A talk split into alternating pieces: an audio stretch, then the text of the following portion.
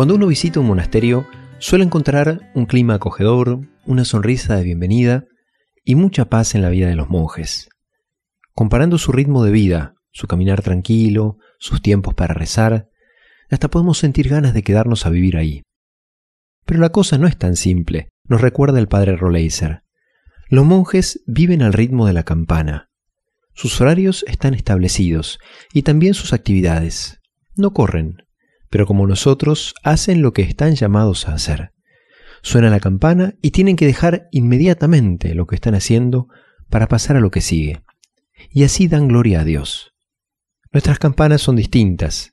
El llanto de tu bebé, el colegio de los chicos, la entrevista del trabajo, el horario del almuerzo, la visita de los abuelos. Anda descubriendo las campanas a través de las que Dios te invita a ir construyendo tu vida hoy.